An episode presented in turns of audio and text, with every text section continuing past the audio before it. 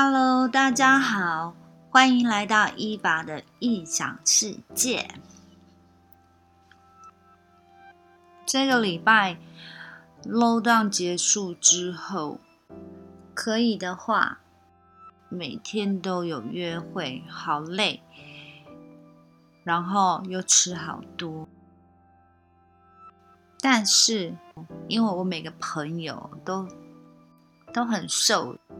身材又一个比一个好，重点我还吃的都比他们还要多，所以每次跟他们出去的时候，我都挺有罪恶感的。于是，我决定了，以后如果晚餐的约会就不用揪我了。从今以后，我要做个健康宝宝，就是如果有午餐啊，或 brunch，或者是下午茶，都可以约我。因为晚餐每次去吃，在吃的当下，我完全没办法 enjoy。因为每次在吃晚餐的当下，我内心就在默默的计算着这个卡路里有多高。然后现在已经这么晚了，我根本没有时间去消化。嗯。美食当前，如果不吃给他几口，我就很我又很不甘心。于是回到家，我想到了一个最好的方式，就是午餐 brunch 下午茶都可以约我。只有那个时候，我才可以好好的 enjoy 美食，而不会有罪恶感。我是不是很聪明？最重要的是，希望我能坚持下去，然后有所成绩，到时候再告诉你们，我到底瘦了几公斤。讲了那么久，我们要开始今天的故事喽。今天想跟大家聊聊一个来自中国大陆二十岁的女网红，她直播喝农药。是谁逼死了她呢？是她的男友，还是那些网络上的酸民？十月十五号，抖音有五十万粉丝的网红罗小猫猫子直播时喝农药自杀。这期间居然有很多丧心病狂的网友在直播间起哄，让他赶快喝。在这些人的怂恿之下。了小猫猫子端起桌上的农药一饮而尽，并给大家展示了空瓶。刚才我已经喝掉了。同日，女孩又发布了一条告别视频，透露自己长期患抑郁症，已经住院两个多月，而现在终于绷不住了。你们看到我开心的样子，都是为了给你们看的。直到这时候，还有人认为他是在装，是在表演。但视频发布后没有多久，噩耗传来，女孩因抢救无效而离世。她的闺蜜发文怒斥那些怂恿女孩喝农药的人，你知道吗？她最后是不想死的，是小猫自己打的电话报警。你这样的言论害了一个家庭，一条生命。是的，在最后一条视频里，他的确是在认认真真看每一条弹出的弹幕和评论。农药里也兑了饮料，他的本意其实并不是自杀，而是在求救。只可惜，他看到的消息不是挽留，而是。一句句“快喝，快喝，快喝”，惋惜、心痛、愤怒。年仅二十岁，在我眼里看来，她还只是个小女孩，家里唯一的小公主。本来未来无限可期，却以这样的一种方式离开了世界。但如果你对这件事情了解越多，越是感觉到震惊。不仅是因为那些起哄者，而是他深陷抑郁症并决定自杀的原因，居然是为了挽回男友。我真心为他觉得不值。在我录完音，现在正在剪片的同时，我看到媒体对罗小猫的案件有新的看法。他的家人出面说明，罗小猫的两任男友跟他都是和平分手，也就是说，他之前所透露给大家他的前任对他的所作所为，大部分都是他所编造出来的谎言。就连他这次直播要自杀，其实也不是真的想死，而只是想用这种方式引起前男友对他的注意。但没想到罗小猫经不起那些在网络上的网民怂恿他自杀，而他也就真的服药自杀了。他的家人说，那些网民。绝对要负大部分的责任，所以不排除对那些网民提告。虽然我觉得站在法律上的层面来说，好像应该也起不了什么样的作用，因为毕竟人也死了。事实上，面对自杀者怂恿他们尽快结束生命的冷漠围观者，在这世上并不罕见。而这次之所以会引起轰动，大概是因为网络直播的方式，使得所有人不得不眼睁睁看着一条鲜活的生命结束在自己的眼前，同时，荧幕里那些被保存下来的恶评显得更加刺眼。若非亲眼目睹一场悲剧的诞生，我们很难相信。当一个如花似玉的女孩站在了悬崖边，竟有那么多毫不相干的人想将她推下去。这场用死亡画下句点的悲剧，究竟应该让谁来负责任？首先，罗小猫是无法卸责的。从朋友的讲述，不难发现，她是个冲动。任性的女孩，为了找到男朋友，不惜编造谎言，浪费精力来满足自己。而她进行自杀直播，也是基于非常幼稚的挽回男友的原始动机。她原本并没有真的打算轻生，却在。部分网友的怂恿下，用自己的生命逞强，做出反面示范。这是对生命的践踏，更是对自己责任的漠视。虽然那些起哄的人无疑是给罗小猫的自杀递了刀子，但直播自杀行为属于直播主的自主行为。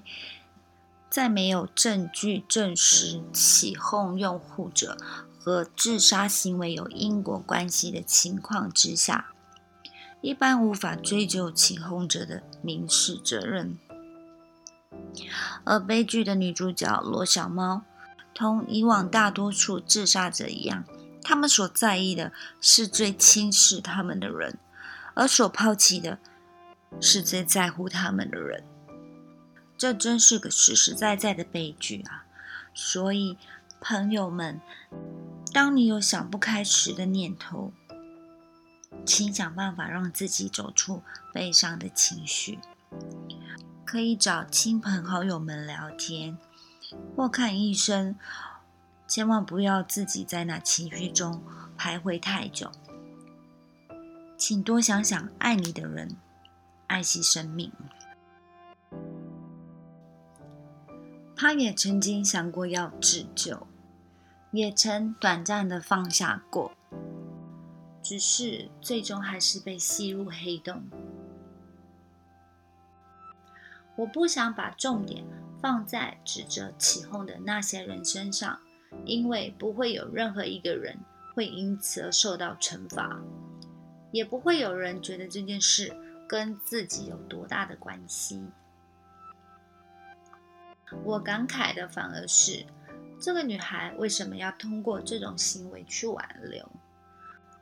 这说起来似乎也挺常见的，有很多女生会想用表达自己伤痛的方式去挽留，比如常见的分手后把 FB 或微信头像换成黑色，写一些伤感的文字。甚至歇斯底里、自残自杀。但想一想，如果你拒绝了一个不喜欢的人，他天天在朋友圈发一些伤痛的文字，或者每天对你说“我不想活了”，你会感动吗？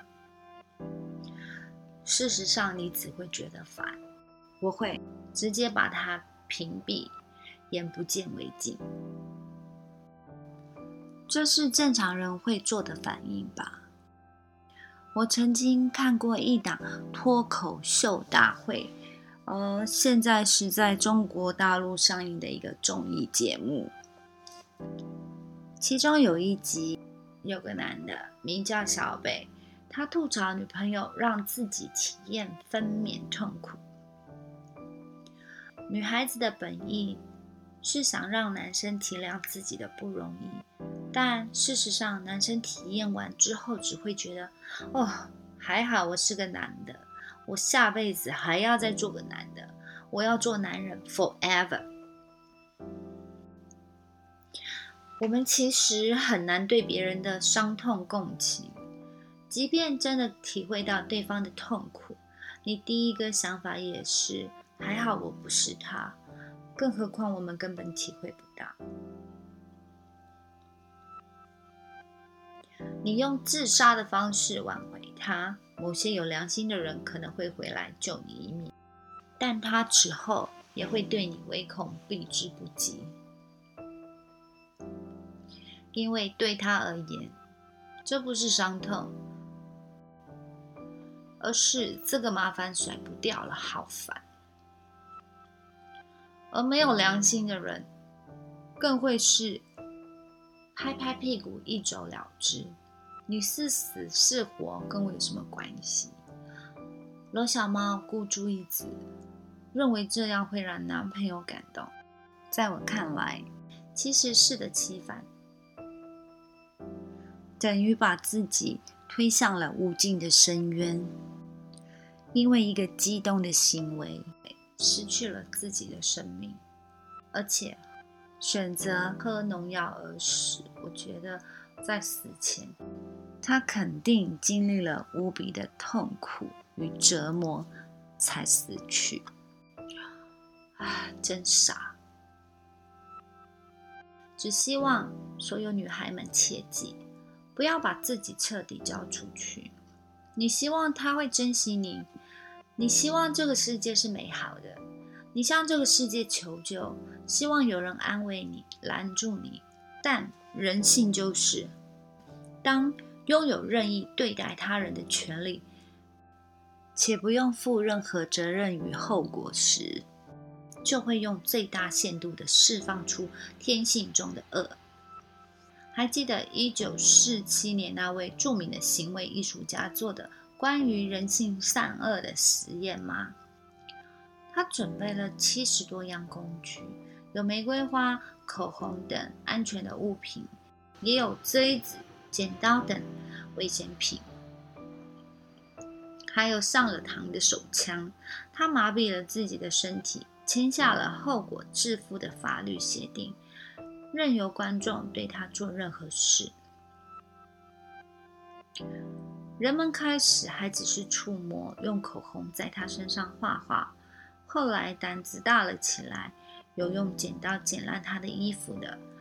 也有用小刀划破他的身体的，在他身体麻痹的六个小时里，没有一个人给他安慰和拥抱，直到有一个人拿起了手枪顶着他的头，此时看来就要擦枪走火时，才被工作人员拦下。这个荒诞与残酷的表演最终才拉下了序幕。后来接受采访时，他感慨：“这次经历让我发现，一旦你把决定权交给公众，那么你离死亡也就不远了。人性是很难去揣测的，更何况每个人有每个人的困境。把希望寄托在别人的身上，就等于把自己放置于最糟的境地。”真的想走出困境，唯有自救。我真心觉得这世上没有人可以救得了你自己，也唯有你自己才可以救你自己。